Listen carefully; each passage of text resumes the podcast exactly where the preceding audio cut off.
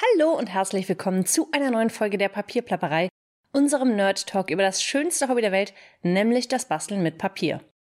Erstmal muss ich mich schon wieder entschuldigen, ihr musstet schon wieder viel länger warten, als ich das geplant hatte.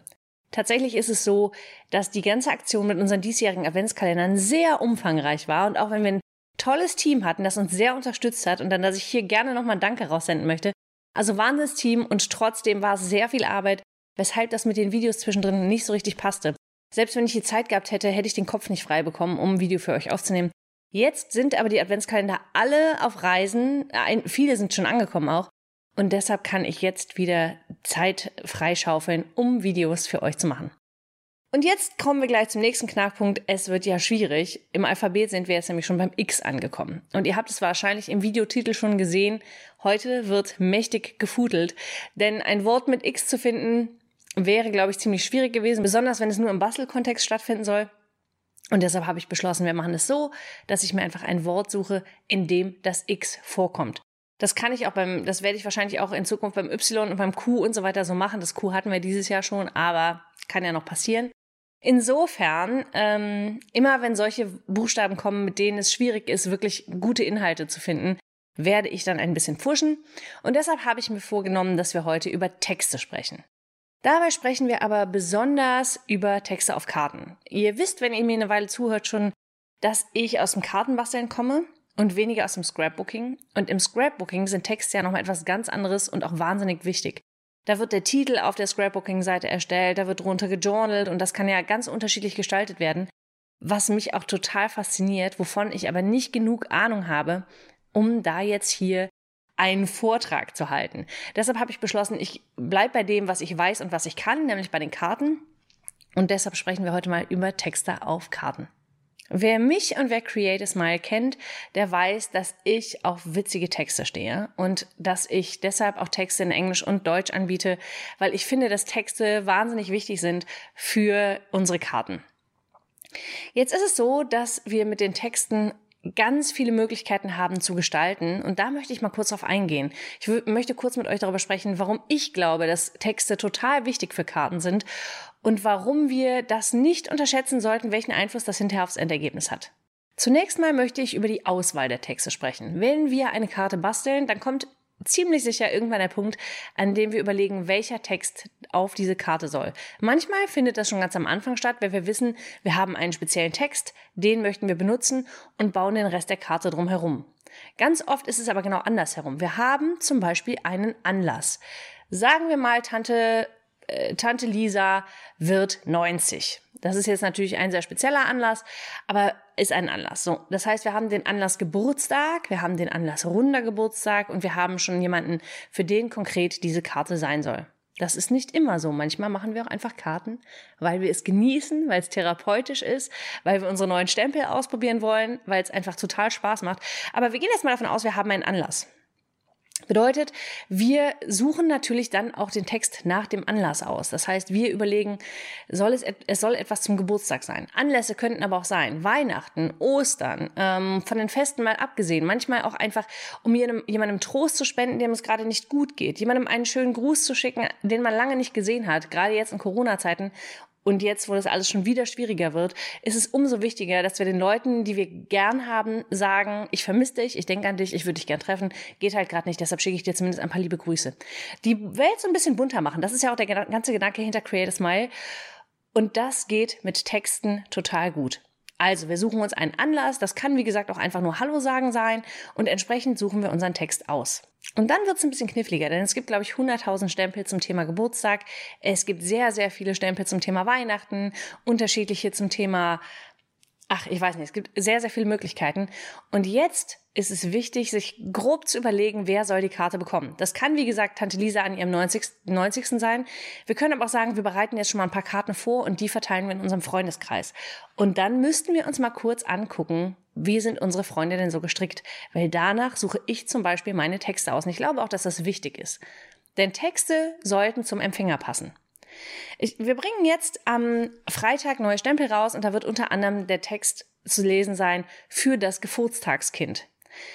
Also, das ist ein kleines Stinktier und dann steht da Geburtstagskind super Wortspiel, ist es genau mein Humor. Ich ähm, feiere das sehr und, und habe auch schon ein paar Leute, denen ich damit garantiert eine Karte machen werde, weil ich eben meine Freunde im Kopf habe, die ich weiß, die haben einen ähnlichen Humor wie ich. Ähm, und äh, das Thema Furz finden wir unglaublich witzig. So, und deshalb werde ich in meinem Freundeskreis garantiert Karten verschenken mit diesem Stempel. Es ist aber total klar, dass wenn ihr eine Geburtstagskarte für euren Chef in der Sparkasse vielleicht macht, dass der vielleicht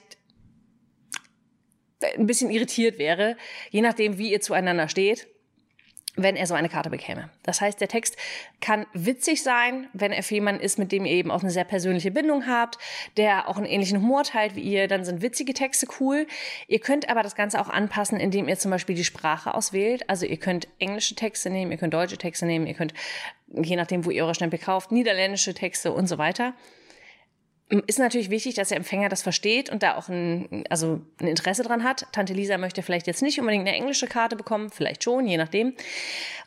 Und ähm, dann wisst ihr auch, dass wir bei uns einen Fokus auch haben auf die Dialekte. Wir haben noch nicht alle Dialekte abgedeckt, aber ich finde tatsächlich, dass man eine Karte viel persönlicher gestalten kann, wenn man einen Dialekt aufbringt. Wenn ich zum Beispiel Freunde in Köln habe und ich schicke denen eine Karte mit, mit einem Kölner Spruchstempel, dann fühlen die sich gleich viel mehr von dieser Karte abgeholt und haben das Gefühl, die Karte ist wirklich für mich gemacht worden. Und das ist ja eigentlich das, was wir möchten. Wir stecken so viel Persönliches in diese Karten und so viele Gedanken und Liebe, dass es ja auch schön ist, wenn beim Empfänger genau das ankommt. Und ich finde, da kann man über Texte ganz viel steuern. Wie gesagt, indem man die Sprache aussucht, eventuell auf Dialekte geht, auf ähm, eventuell auf Interessen geht, auf einen persönlichen Humor geht und wie gesagt, je nach Anlass dann eventuell auch was eher Seriöses nimmt oder je nach Empfänger eher was Seriöses nimmt oder vielleicht sogar ein bisschen konservativ, je nachdem. Es gibt ja auch sehr klassische Sachen, nennen wir es mal klassisch, das ist weniger negativ belegt als konservativ.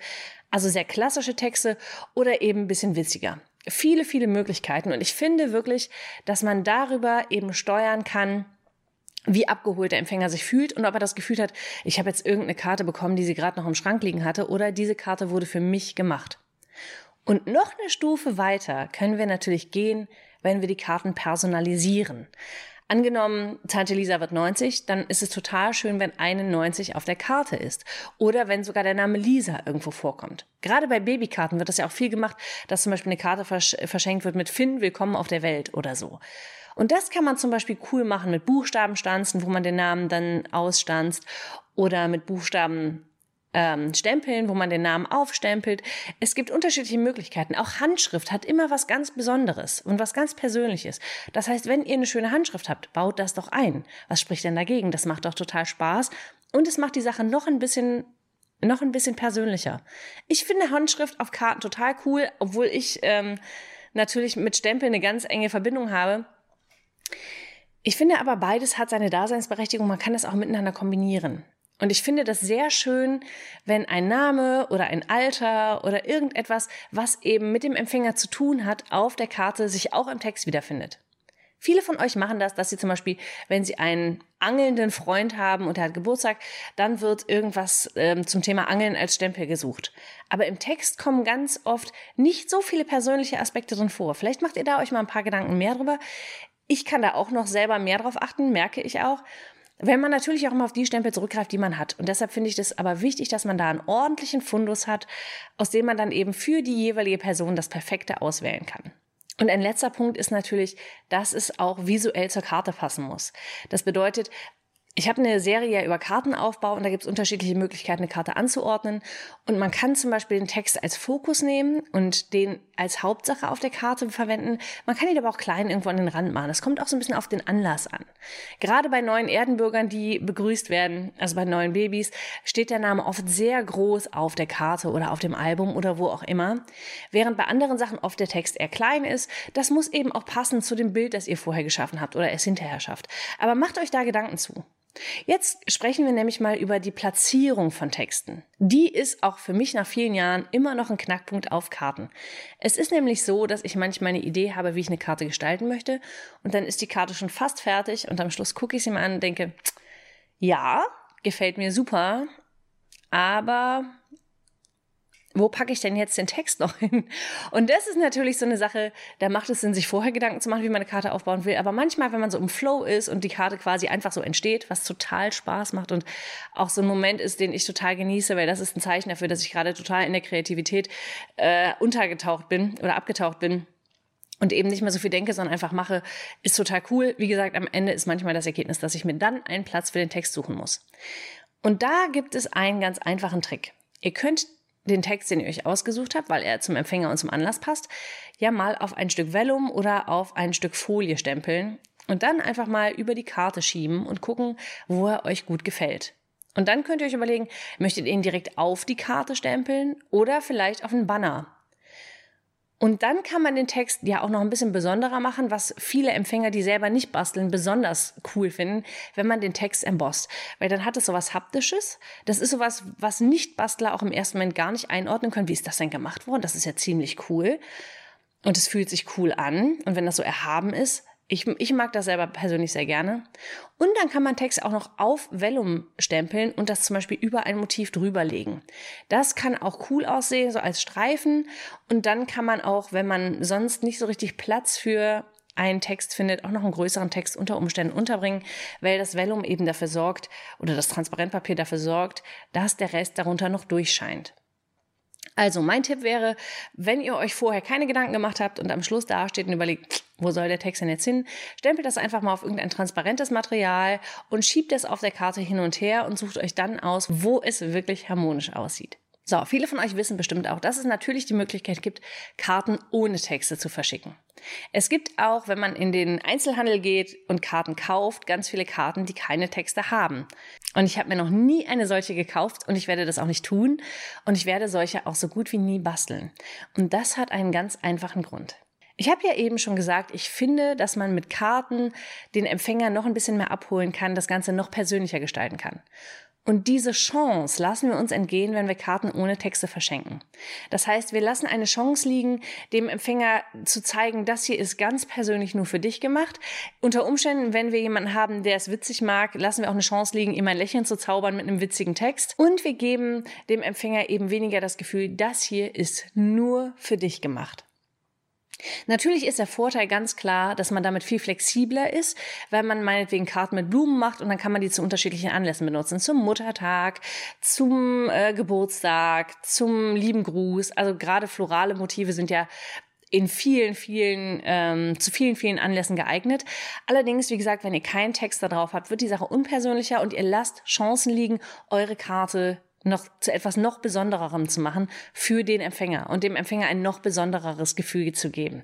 Deshalb würde ich immer mich pro Text aussprechen. Es gibt aber die Möglichkeit, und das solltet ihr euch vielleicht mal überlegen, ob das eine Möglichkeit ist, wenn ihr flexibel bleiben wollt, Karten vorzubereiten ohne Text, euch aber schon zu überlegen, wo ein Text hin sollte. Da könnt ihr ja als Post-it zum Beispiel als ähm, Platzhalter hinkleben.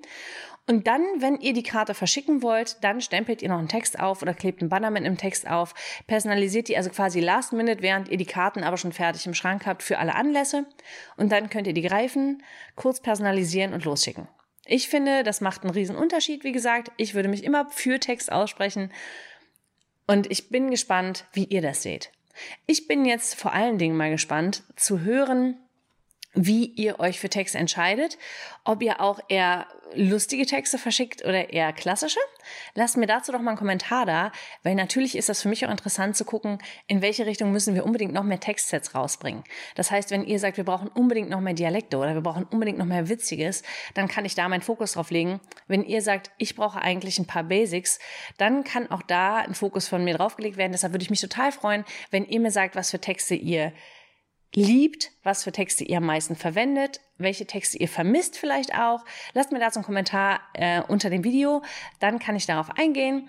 Ich hoffe, das Video hat euch ein bisschen gefallen, inspiriert. Ich freue mich auf einen Austausch mit euch und ich hoffe, dass alles gut geht und wir uns in der nächsten Woche zur nächsten Folge wiedersehen. Ich wünsche euch bis dahin eine kreative Zeit.